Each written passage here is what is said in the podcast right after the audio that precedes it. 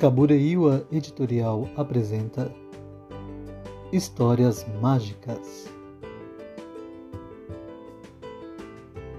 Ibede Compilado retirado da mitologia afro-brasileira por Omo Oxum Ibede é um nome formado por duas palavras da língua iorubá Ibi, nascimento, mais Edi, dois, significa gêmeos ou nasceu dois.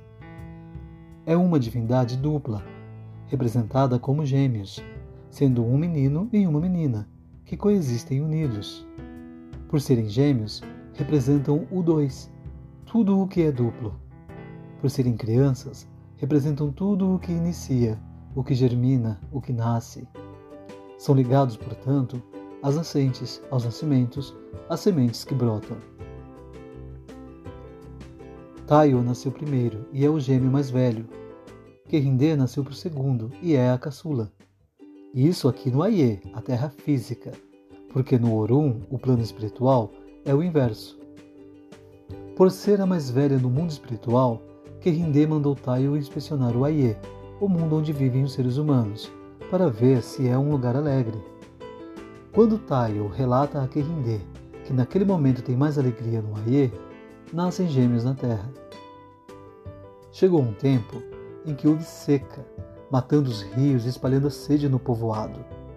Todo mundo estava desesperado com a falta d'água e com a morte que já cercava as casas e perambulava pelas ruas. Homens e mulheres fracassavam na busca por água. Ninguém encontrava um filete que fosse. Querrindê e Taio brincavam no quintal como sempre, pois o que mais gostavam era de brincar.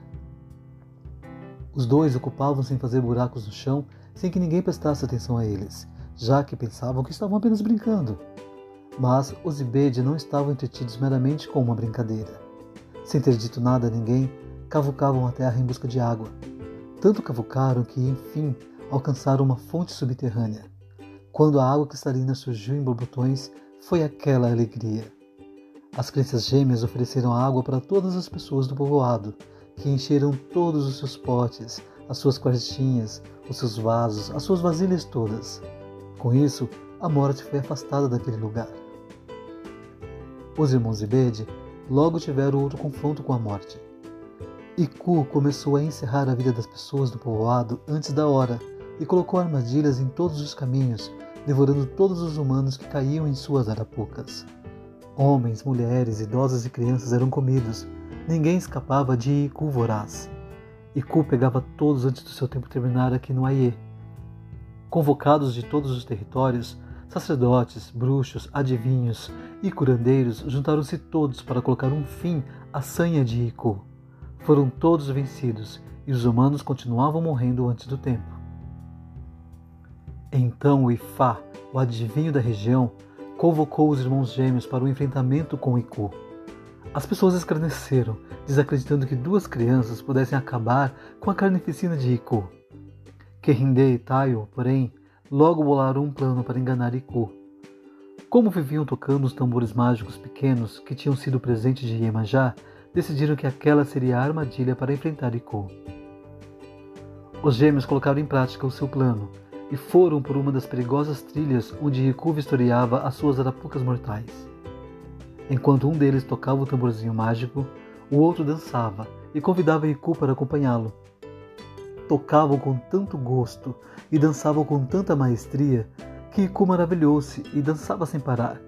Enquanto Iku se desgastava dançando, os gêmeos se revezavam, ora um no tambor, ora outro na dança, e assim não se cansavam. Dessa forma, a música e a dança jamais cessavam, fazendo com que Iku não conseguisse parar de dançar apesar do extremo cansaço. O tamborzinho continuava a soar o seu ritmo irresistível, e os gêmeos continuavam a se revezar na dança encantadora, tornando a brincadeira tão longa, mas tão longa, que Irku esgotou-se e pediu: Por favor, parem um instante para que eu possa descansar um pouco. Já não aguento mais dançar tanto. Vamos fazer um pacto, respondeu um dos Ibede.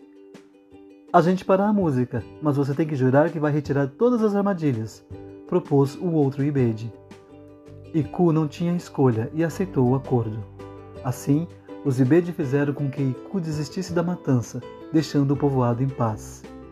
Dessa forma, salvaram os humanos e ganharam muita fama e muito respeito, pois nenhum outro orixá conseguiu ganhar a peleja com Iku.